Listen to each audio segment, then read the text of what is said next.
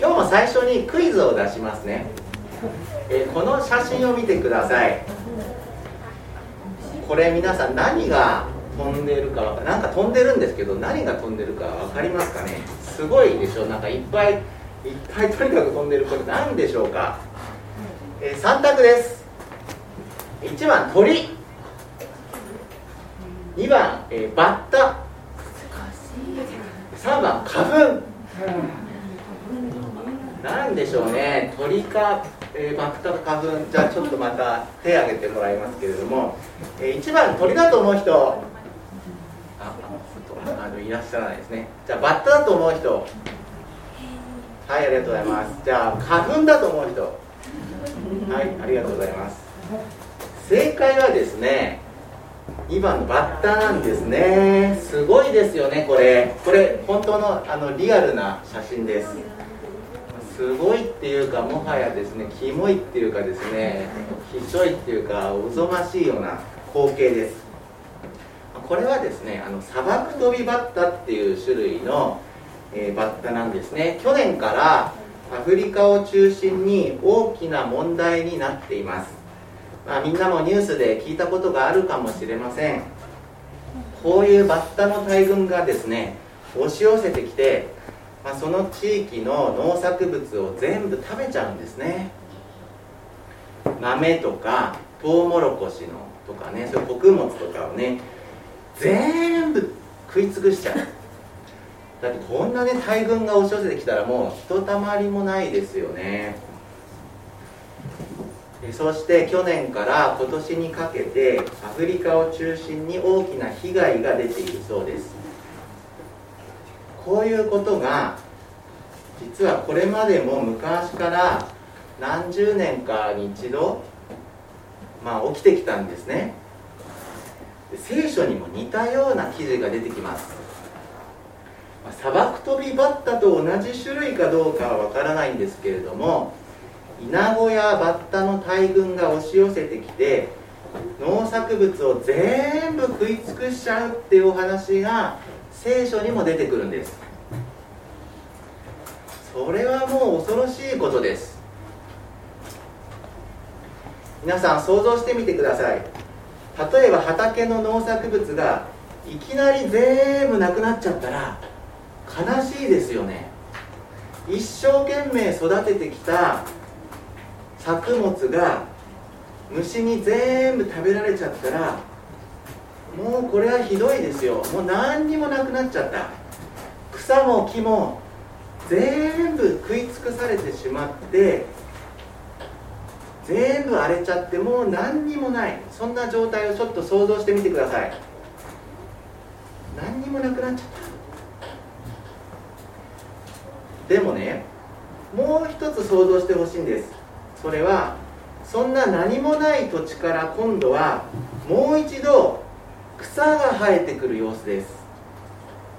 何にもない土地からもう一度草が生えて木が生えてやがてもう一度作物が取れるようになっていく様子も想像してみてください。これまで何にもなかったのに今では草が生い茂ってる。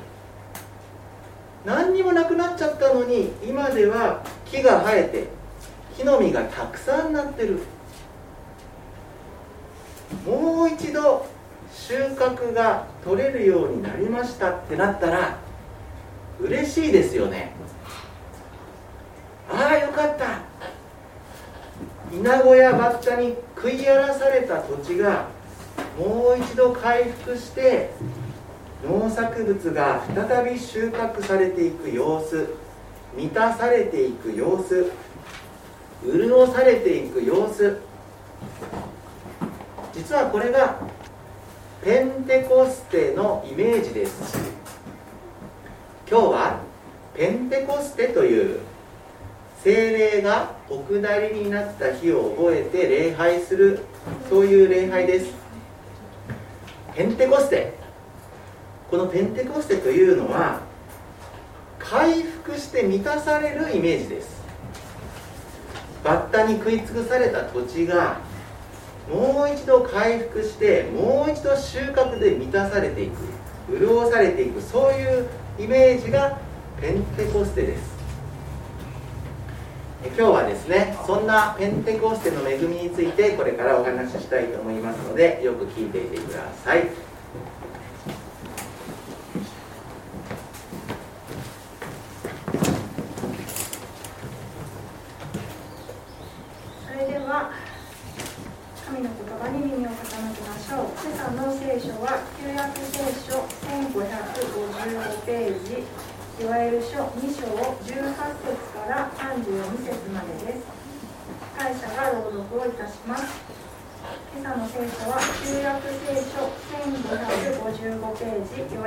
2章18節から32節までです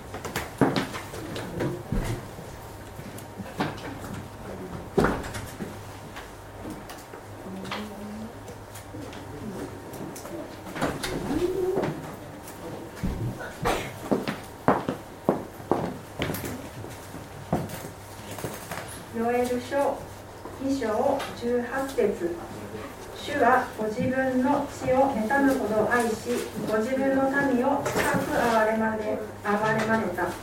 主は民に答えられた。今私は穀物と新しいブドウ酒と油をあなた方に送る。あなた方はそれをしたりる。私は二度とあなた方を国々の間でそしりの的としない。私は北から来るものをあなあなた方から遠ざけそれを荒廃した砂漠の地へ追いやる。その前衛を東の海にその後衛を西の海にその悪臭は立ち上りその腐った匂いは立ち込める。主が大いなることを行ったからだ。地を恐れるな楽しみ喜べ。主が大いなることを行われたからだ。野の獣たちを恐れるな。荒野の牧草が燃え入れ木が実を実を実らせイチジクとブドウの木が豊かに実る。シオンの子らよ。あなた方の神主にあって楽しみ喜べ。主が義の技として初めの雨を与えかつてのようにあなた方に大雨を降らせ初めの雨と後の雨を降らせてくださる。内場は穀物で満ち石亀は新しいブドウ酒と油であふれる。イナゴあるいはバッタその若虫神イナゴ私があなた方の間に送った大軍勢が食い尽くした年々に対して私はあなた方に償う。あなた方は食べて満ちたりあなた方の神主の名を褒めたたえる。主があなた方に不思議なことをするのだ。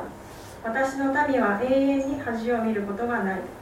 あなた方はイスラエルの真ん中に私がいることを知り。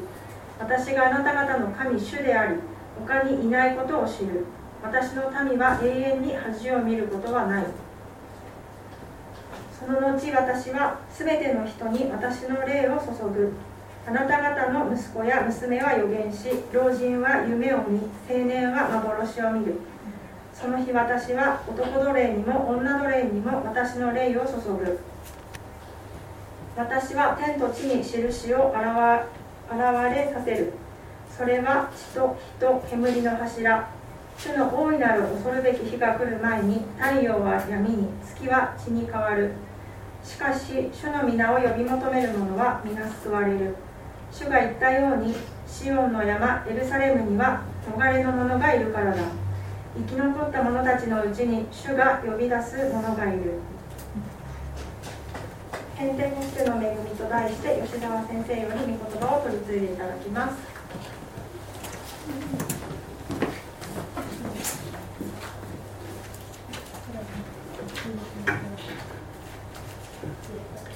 え今日はペンテコステの礼拝です。精霊がお下りになった出来事を特別に覚える時としたいと思います。新約聖書の使徒の働き2章16節でとペテロはペンテコステの出来事を指してこれは預言預言者ヨエルによって語られたことですと説明しています。ペンテコステとは預言者ヨエルによって語られたことだとペテロは言いました。じゃあ預言者ヨエルは何を語ったんでしょうか。そんなところからこのヨエル書ペンテコステの恵みについて共に考えてみたいと思います。先ほどお読みいただきましたヨエル書の特徴の一つはイナゴの襲来について書き記されていることです。ちょっとページを前に戻っていただいてヨエル書1章の4節をご覧ください。ここにはこんなことがかつてあっただろうか。そう嘆きながらイナゴに襲われた様子が記されているんです。ヨエル1章4節。神イナゴが残したものはイナゴが食い。イナゴが残したものはバッタが食い。バッタが残したものはその若虫が食った。イナゴと神イナゴは何が違うんだとかですね。若虫って何だろうとかですね。まあツッコミどころはいろいろあるんですけれどもちょっとそれは置いておいてイナゴやバッタの大群が押し寄せてきて農作物を全部食い尽くしてしまう。こんなことがかつてあっただろうか。そういう恐ろしい光景がこのヨエル書には記されています。この描写が文字通りイナゴの襲来を意味しているのかあるいはイナゴというのは分かりやすい例えでどこか外国の軍隊が攻めてくる様子をまるでイナゴのようだと比喩的に表現しているのかいずれにしましてもヨエルの時代にこんな風に描写される恐ろしいことがあったわけです。そしてそのために小麦や大麦などの穀物もブドウやイチジクといった果物も農作物が全部やられてしまった。そんな恐ろしい経験をしたヨエルはこのことを神様の裁きだと受け止めていきます。つまり神様が自分たち民を戒めるためにこんな厳しい仕打ちをしておられるのだと捉えてそして民に悔い改めを迫ります。主に向かって叫び求めよ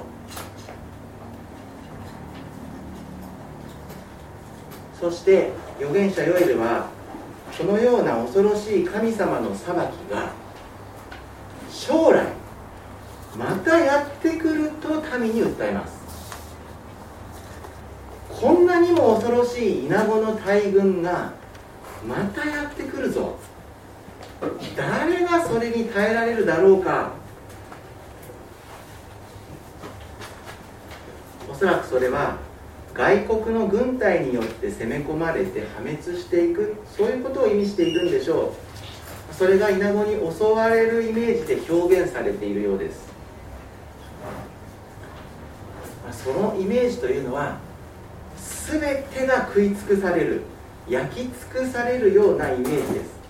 まさにイナゴの襲来によってあらゆるものが食い尽くされてしまっていく。あのイナゴの大群のようにもう数がめちゃめちゃ多くってとんでもなく強い。絶対にかなわない。あまりにも多すぎてもう誰も抵抗できない。強すぎる。圧倒的にかなわない。なんかこうそこら中からうじゃうじゃとですね湧き起こってくるような入ってくるようなもうもう気持ち悪い。おぞましい。さらに真っ暗闇のイメージです。イナゴがもう空を覆い尽くしてしまって真っ暗になってしまう。そんな暗闇の世界。そんないくつかのイメージを重ねながらヨエルは神様の裁きについて語り悔い改めを訴えるのがヨエル書の前半部分です。だから祭司たちよ主に立ち返れ。イスラエルの民を主に立ち返れ。その日が来る。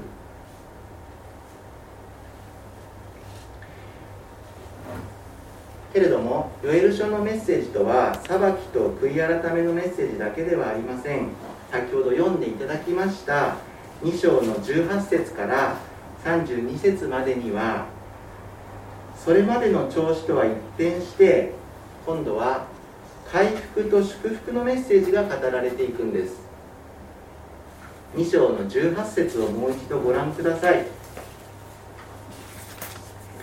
主はご自分の地を妬むほど愛しご自分の民を深く憐れまれた。主は愛し主は憐れまれた。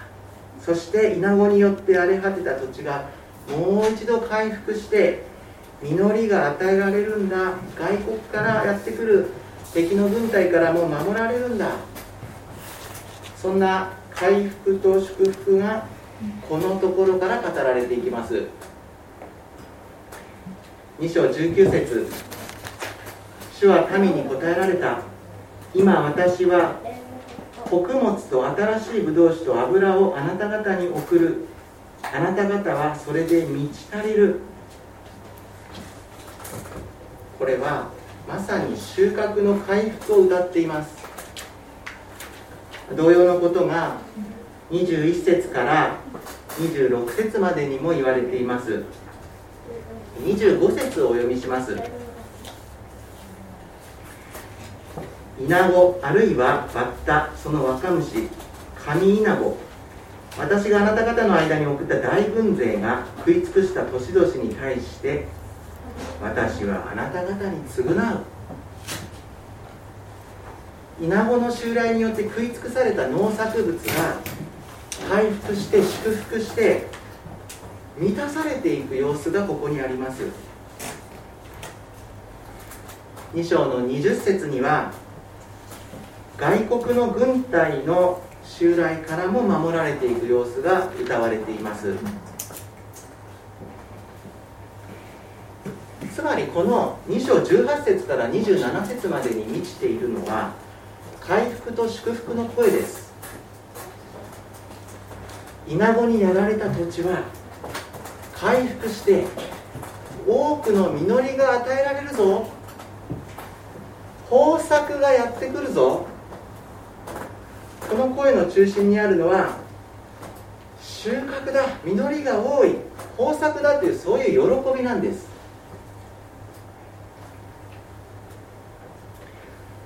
このような回復と祝福が語られた後で28節から32節までには精霊の注ぎと主の救いについての予言がなされていきます。28節29節をお読みします。その後私は全ての人に私の霊を注ぐ。あなた方の息子や娘は予言し老人は夢を見青年は幻を見る。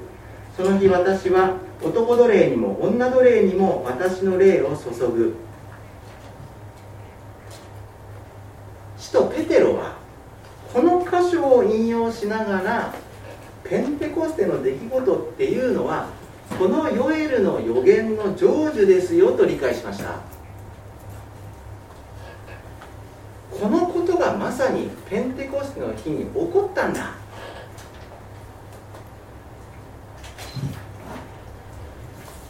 皆さんペンテコステの恵みとはどのようなものでしょうか？私は幼い頃から教会に通っておりました。クリスマスの時には、えー、ケーキを食べたりプレゼントをもらったりします。しました。イースターの日には卵を食べる。でもペンテコステっていまいちイベント性に欠けるんだよなとそんなしょうもないことをよく思ったものです。タンポポ協会ではですねペンテコステバーガーを食べるということを先ほどお聞きいたしました。素晴らしい取り組みだとですね感心いたしました。ペンテコステの恵みペンテコステの喜びどういうものでしょうか？それは収穫の回復のイメージなんです。実りが多いというイメージです。たくさんの食べ物たくさんの飲み物たくさんのフルーツそういう収穫の喜びとペンテコステの喜びとは重なっているんです。荒れ果てた土地がありました。稲子に食い尽くされて焼き尽くされた土地です。もう何にもなくなった。カラッカラに乾いてしまった土地があった。もう終わりだ。何にもなくなっちゃった。すっからかんになっちゃった。でもその土地が回復していくんです。満たされて潤されていきます。そういうイメージがペンテコステの恵みなんです。例えばカラカラに乾いた喉をちょっと想像してみてください。それが水分で満たされていくようなそういう感じです。夏の暑い日に外から帰ってきてもう暑くてたまらない。そんな時に、まあ、冷たいお茶を飲むごくごくと飲んでいく。ああ美味しい。ああ生き返ったっていうあの感覚です。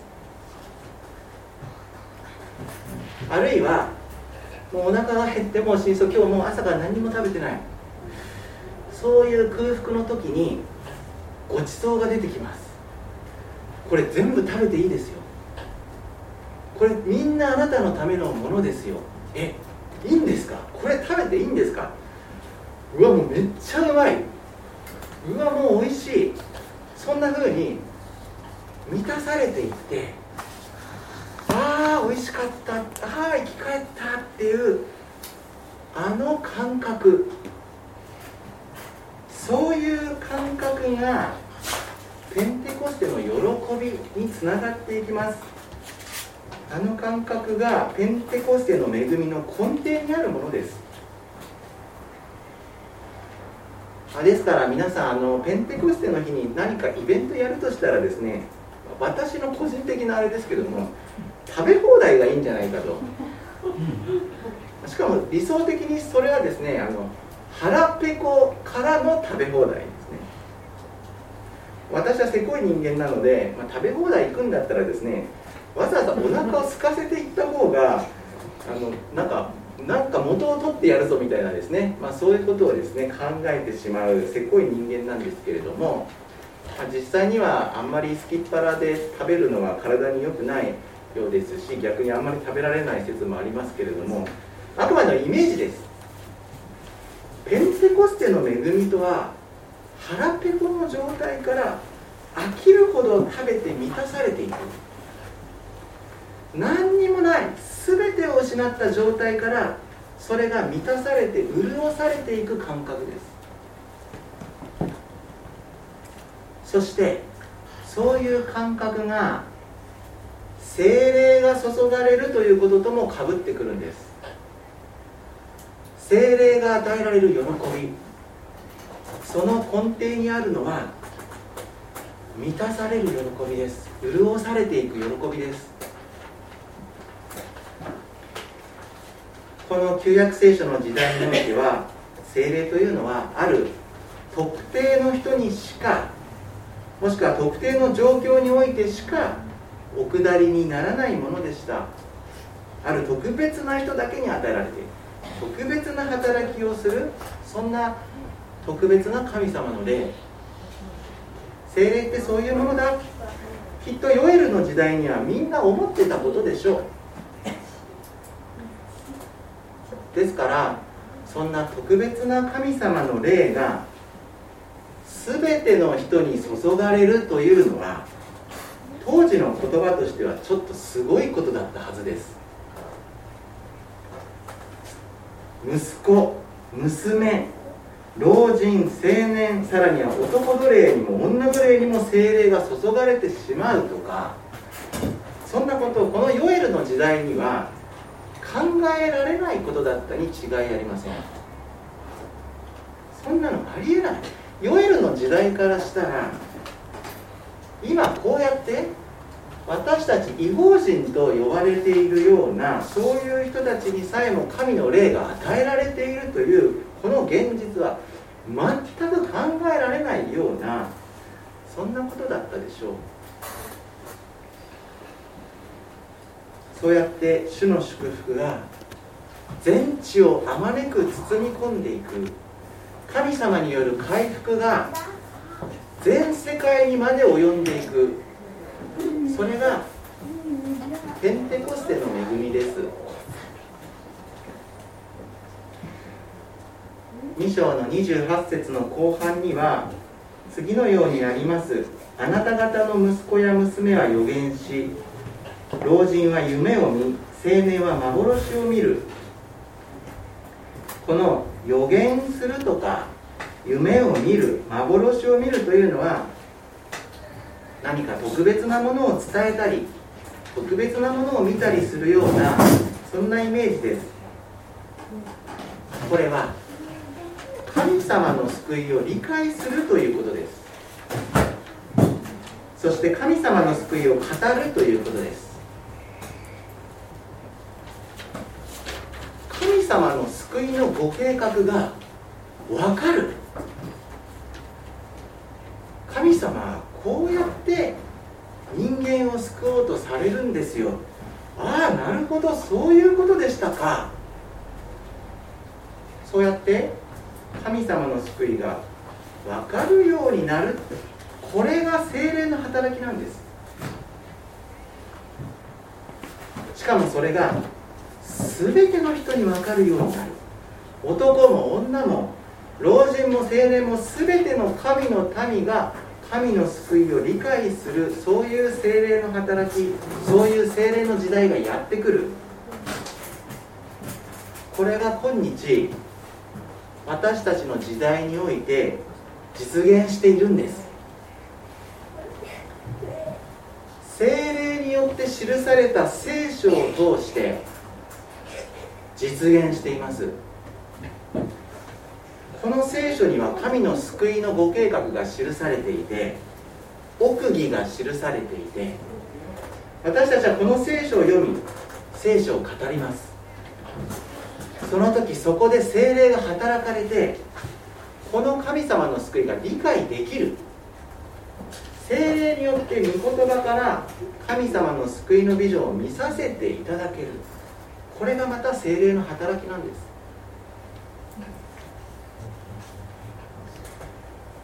ここにいらっしゃる男性も女性も年配の方も若い人もみんな精霊によって聖書が分かる。これがペンテコステの恵みです。満たされていくイメージです。潤されていく喜びです。ああこの御言葉ってこういう意味だったんああそういうことかと深く腑に落ちていくような感覚。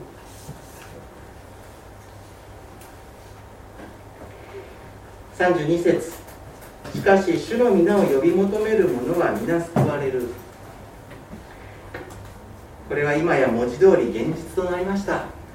みんな救われるんです。年齢にも性別にも。国籍にも関係ない。主の皆を呼び求める者はみんな救われる。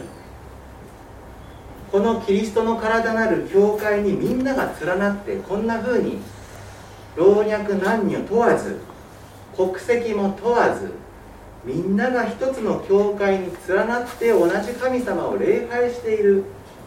だって私たちが同じ一つの御霊が与えられているからです。そして同じ信仰告白に立っているからです。イエスは主である。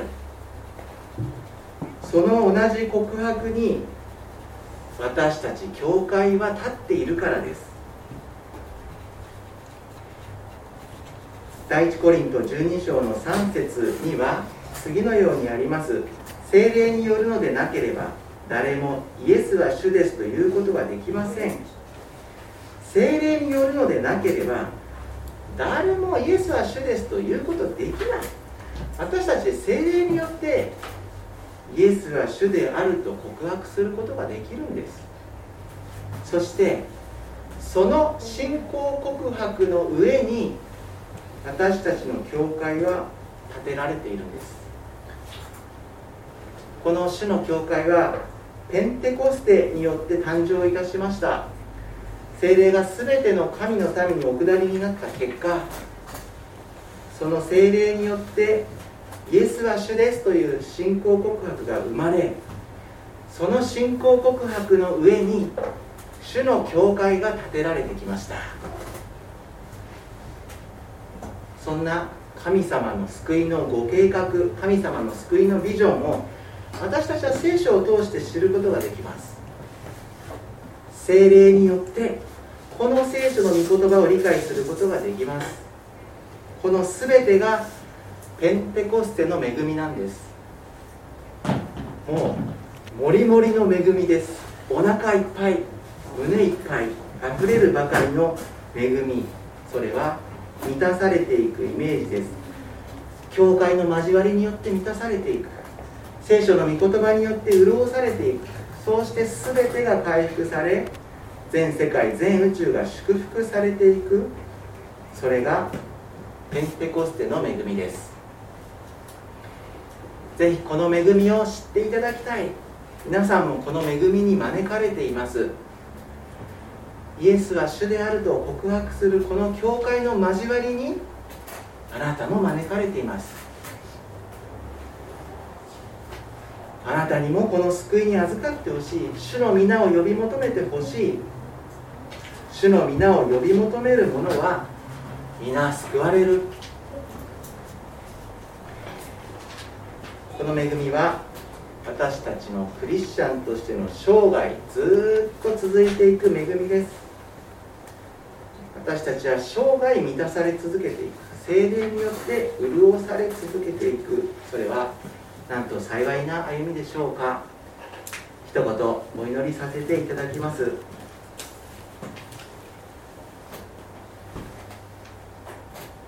全世界を支配しておられる父なる神様。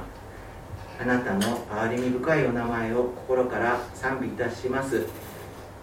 このペンテコステ礼拝の日ともにその喜びその恵みについて御言葉を通して味わわせていただきました。稲子の襲来によって何もなくなってしまった土地がありました。でもそれが再び回復していく再び満たされていく。そんなことがペンテコステの出来事と重ね合わせて語られていきます。私たちもそのペンテコステの恵み精霊が注がれるというその恵みに預からせていただけるこの喜びを心から感謝いたします。このペンテコステの良き日に今一度そんなあなたの素晴らしい大きな恵みを御言葉を通して私たちが知ることができますように助けていてください。教会の交わりをありがとうございます。この教会の交わりで満たされる喜びもまたペンテコステによって生み出されたものの一つと言えるでしょうか。そのようなこともまた覚えて感謝いたします。御言葉ありがとうございます。主イエスキリストの皆によってお祈りいたします